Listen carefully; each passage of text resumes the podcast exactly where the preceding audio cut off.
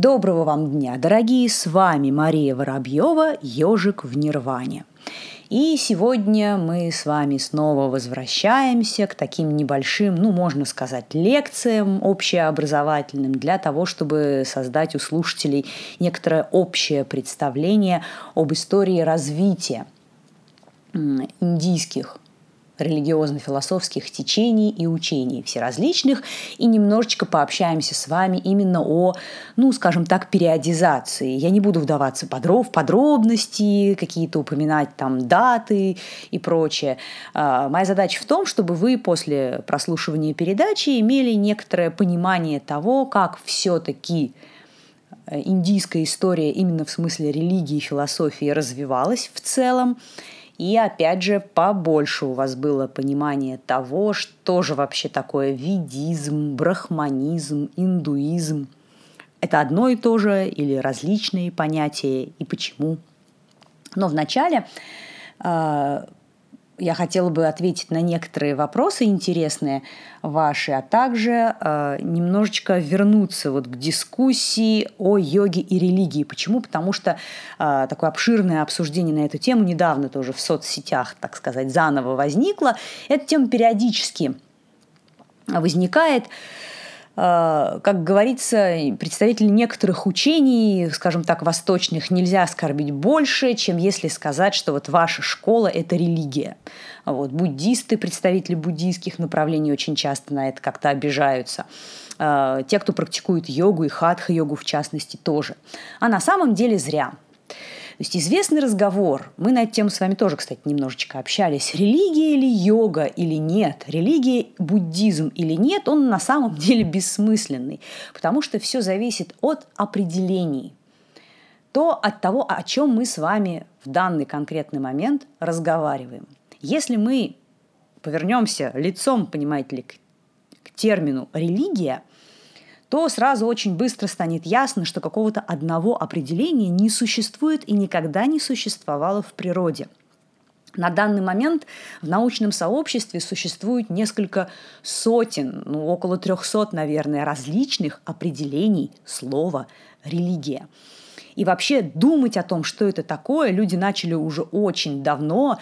И первые такие более или менее научные попытки на эту тему размышлять принимались еще греч... предпринимались еще греческими и римскими историками и философами на рубеже, вообще-то говоря, эр а, что уже говорить о том расцвете бурном фантазии на эту тему, которое произошло в XIX и XX веке.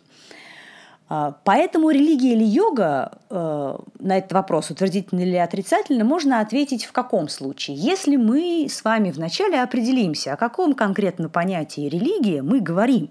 Потому что есть э, определение, скажем так, весьма и весьма ну, будем говорить, конкретные, да, э, некоторые мыслители определяют религию как взаимоотношения, например, между Богом и человеком. Ну, в этом смысле, конечно, буддизм, наверное, религии-то уж точно не будет, как, кстати, и многие индуистские школы и направления. И это определение подходит скорее в большей степени именно к авраамистическим религиям, таким как христианство, э, ислам и иудаизм но при этом-то есть понятия инклюзивистские, то есть ну невероятно широкие. Вот я просто для примера вам процитирую э, то, как понимал э, религию Эрих Фром. Религия – это любая система действий и взглядов, которой придерживается группа людей, и она дает индивидууму систему ориентации и объекты для поклонения – Сами понимаете, что под это понятие можно подвести вообще все, что угодно, в том числе то, что в нашем привычном сознании религии мы вообще считать не привыкли. Поэтому я предлагаю, в принципе, на эту тему особо не думать и не размышлять, ибо, как я уже сказала в самом начале данного выпуска, разговор этот бессмысленный, если мы не определимся с конкретикой – не надо ломать копьи на тему индуизма, буддизма, йоги, являются ли они религиозными течениями или философией, а может быть религиозной философией. Поскольку на практике, если мы вот уйдем от науки и войдем в область уже реального опыта, реальных каких-то э, духовных техник и упражнений, э, разделить религию, например, и философию очень трудно, а иногда вообще невозможно. И попытка сделать это, их как-то расчленить, это, в принципе, интересное и очень неплохое упражнение ума, развивает интеллект. Но это неминуемо, эту вещь важно осознавать и понимать. Э, вот в целом ситуацию, ну, в русле какого-то направления школы, э, упрощает и несколько искажает восприятие адекватное того, что вот в русле того или иного течения происходит. И, в общем-то, именно поэтому делать такие вещи, вот вычленять отдельно религию, отдельно философию, это интересно, как я уже сказала, возможно, даже полезно, но не всегда практически применимо. И люди, которые пытаются это сделать, э, скажем так, искусственно, очень часто впадают в невероятные заблуждения по поводу того, как вот э, все на самом деле в том или ином религиозном течении и направлении происходит. Э, здесь, конечно же, очень важно еще раз упомянуть, и про это я говорила много раз и буду неоднократно упоминать о том, что, по сути дела, такого единого направления, как индуизм, не существует в природе. Это совокупность самых разнообразных школ и направлений. Э, тем не менее, они объединяются некий общий объединяются некой общей понятийной базой, определенными ценностными ориентирами, которые разделяют все-таки все представители индуистских учений. Э, что же касается буддизма, здесь тоже достаточно интересная тема, потому что, например, профессор Торчинов, один из известнейших советских и российских затем буддологов, он также, кстати, считал, что нельзя сказать, что буддизм – это какая-то единая религия, и предлагал представлять его тоже как некую совокупность достаточно не похожих друг на друга школ и учений. Ну, тут с ним можно соглашаться или нет, это все, так сказать, очень относительно. Конечно, разные направления буддизма, они, э, несмотря ни на что, похожи друг на друга, конечно, все-таки больше, чем некоторые такие ну, вот, направления индуизма, которые стоят на, так сказать, э, разных исходных точках. А, то есть разные школы буддизма, они похожи друг на друга в среднем больше, чем некоторые э, школы индуизма. Ну, при этом, конечно, ошибкой будет думать, что они все одинаковые. Нет, конечно, опять же, там общая э, философская, понятийная база, ценностная, но понимание о природе некоторых вещей и понятий, э, о том, как достичь конечного освобождения, какими методами. А, да и, в принципе, представление о том, что есть вот эта конечная цель, оно в разных школах буддизма тоже не похоже, конечно.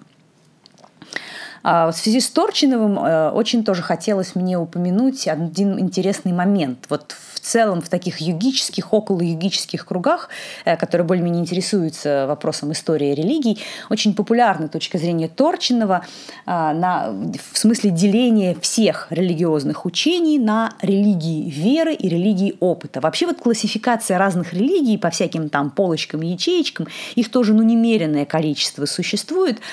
А, вот классификация Торчинова, она среди йогов популярна, что вот как бы есть религии э, веры, ну, к ним он относил все авраамистические направления, как я уже говорил, иудаизм, ислам, христианство. Э, называю их не в порядке появления, а вот просто так, через запятую перечисляю. Вот, что это как бы э, учения, основанные на догме, на некоторых жестких правилах, которые нужно принимать на веру, э, и просто вот э, этим правилам следовать. И религии опыта, к которому относится, восточные учения и направления, где вот все, что ты изучаешь, ты должен проверить на личном опыте, выполняя различные практики, и получив результат этих практик, ты вот сам на, вот на личном, так сказать, примере убедишься в том, что это истинно. Ну, конечно, по моему скромному мнению, э, такое разделение – это очень большая натяжка. Начнем с того, что э, говорить о том, что элементы веры в восточных учениях нет, это как минимум неправда. Э, если вы хотите чем-то заниматься и что-то серьезно практиковать, но у вас просто нет никаких в этом смысле пока реализации опыта, все, что вы можете делать, это только принимать на веру услышанное. Поэтому вопрос веры ну, в условно-восточных учениях и направлениях, он тоже очень большой и значимый. А, в смысле какого-то поклонения, преданности божеству, в любви во всех смыслах этого слова к нему, восхваления, а, чтения различных мантр, молитв. тут в восточных религиях точно так же, как и в авраамистических, все, знаете ли, с этим неплохо. Это присутствует и в большом количестве.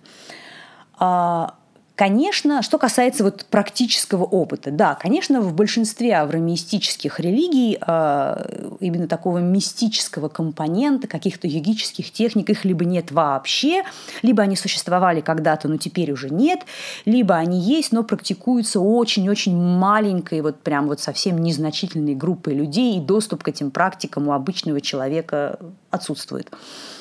Но мало того, что такие практики все-таки были или даже наличествуют сейчас, даже если мы их уберем и оставим то, чем занимается, так сказать, обычный среднестатистический верующий христианин, например, допустим, или иудей, мусульманин, а, ну, нельзя же сказать, что преданность Богу, молитвы, поклонения, какие-то ритуалы – это не практика. Это тоже некоторые, некие действия ритуальные, и они, в общем-то, там тоже не просто так бессмысленно совершаются. Как бы предполагается, что делает этот человек определенным образом, с определенным настроем, и в результате он также получит некий внутренний духовный опыт, который, по идее, должен человека убедить в том, что все, о чем написано в Библии, э, Коране и Торе, это истинно. Э, конечно, эти вещи не являются йогической практикой, не надо их так воспринимать. Говорить о том, что э, представители авраамистических религий только верят и никакой, никаким личным опытом своей веры не подтверждают, ну, скажем так, неоправданно. Это не так. Кроме того, давайте с вами поговорим о том, что в некоторых направлениях того же самого индуизма существуют школы, которые, в общем-то, уделяют йогическим и мистическим практикам очень мало времени, либо не уделяют вообще никакого им внимания. Как раз во главу угла ставят именно любовь к Богу, его почитание э, в виде различных, ну там, может быть, мурти, изображений божеств, статуй проведение большого количества ритуалов, тех же пудж. И в этом смысле, ну вот именно в этом смысле, я подчеркиваю, между э, данными школами индуизма и авраамистическими религиями, в смысле того, каким образом можно достичь конечной цели, нет. Но только в этом смысле. В плане религии, в плане философии, э, какого-то понятийного аппарата, она, эта разница очень даже большая. Ну что, вот такое небольшое, на самом деле достаточно приличное вступление. Давайте с вами перейдем к основной теме нашего сегодняшнего разговора. Это э, периоды религиозной истории Индии. Я тоже уже немножечко начинала на эту тему разговаривать в самом первом выпуске, когда мы говорили о, прости господи, ведической женщине – Страшное словосочетание, вызывающее жесточайшие зубовные скрежет и кровь из ушей. У многих, не только у меня. А, и, собственно говоря, это вот словосочетание уже так сильно набило оскомину, что в некоторых, вот, ну, среди вообще в научных кругах термин «ведический» вообще считается таким, ну, как бы не совсем правильным, New Age, эзотерическим. Ученые предпочитают говорить «ведийский период» именно как раз во многом из-за того, чтобы не вызывать в голове у людей такие нехорошие ассоциации вот с длинными юбками в пол и энергетическими шарами, которые там надо этими юбками от земли поднимать и впитывать различными органами женской репродуктивной системы. А, может быть, некоторые как бы услышат в этих словах э, моих издевку некоторую, да, над подобными э, воззрениями. А да, это так, потому что это смешно, потому что это фантазии, потому что это выдумки New Age, которые выдаются за какое-то древнее знание, и эти фантазии не основаны вообще, ну просто ни на чем ни на каких данных истории, религиоведения, ни на точке зрения каких-то действительно серьезных учителей, принадлежащих к настоящим традициям, парампорам. Этим можно заниматься, ничего страшного в этом нет, это не вредно и не опасно, так сказать, не вредит окружающим, но э, нехорошо обманывать, как я уже говорила, и приписывать вот этим современным фантазиям, ну, извините уж, конечно, не сильно образованных в этом данном конкретном вопросе людей, некий сакральный древний смысл. Так вот, еще когда мы разговаривали про ведических женщин, я упоминала тот факт, что ошибка представлять историю Индии, ну, я сейчас говорю про религиозную историю, как нечто статичное и кучу тысяч лет существующее абсолютно без каких бы то ни было изменений. Но это равносильно представлению, не знаю, о том, что вот Западная Европа, какая она была и сейчас, и в смысле и границ, и вероисповеданий, и культурных ценностей людей там живущих. Она вот такая, как сейчас, такая и была пять тысяч лет назад и 3000 лет назад тоже. Это, скажем так, как минимум странно так думать, да, и вот э, любой более-менее здравомыслящий человек подобным образом не считает. Но почему-то, когда дело заходит об Индии, да, сразу, пожалуйста, вот как было, так и вот Индия – это страна тысячелетнего, древнего, миллион лет не изменяющегося никак знания. Это неправда то, во что верили и как воспринимали окружающий мир люди в Индии да не то, что там 3000 лет назад, а еще 500 лет от сегодняшнего, отличая, от сегодняшней точки зрения отличается глобально. И это касается в том числе ведизма, потому что ведийский период – это всего лишь один из периодов в истории индийской религии и философии. Чтобы не говорить вот это каждый раз длинное словосочетание, я буду употреблять слово индуизм. Тем более в нынешних условиях сами индусы, в том числе хинду, его по отношению к себе прекрасно употребляют и считают, что это абсолютно нормально. Ну, собственно говоря, на этой прекрасной ноте я бы хотела закончить сегодняшний выпуск, потому что мы опытным путем установили, что 15 минут – это как раз тот самый комфортный формат, в котором людям удобно слушать и воспринимать информацию. То, что меньше воспринимается несерьезно, а больше уже достаточно тяжело и сложно послушать. Поэтому разговор о периодизации истории индийской религии – то, собственно говоря, о чем я вам пообещала сегодня поговорить, мы продолжим в следующем выпуске, который совершенно точно выйдет через неделю. Поэтому будьте внимательны, слушайте, не пропускайте, подписывайтесь на наши социальные сети, задавайте свои вопросы в комментариях. Всего вам доброго. С вами была Мария Воробьева. Ежик в Нирване.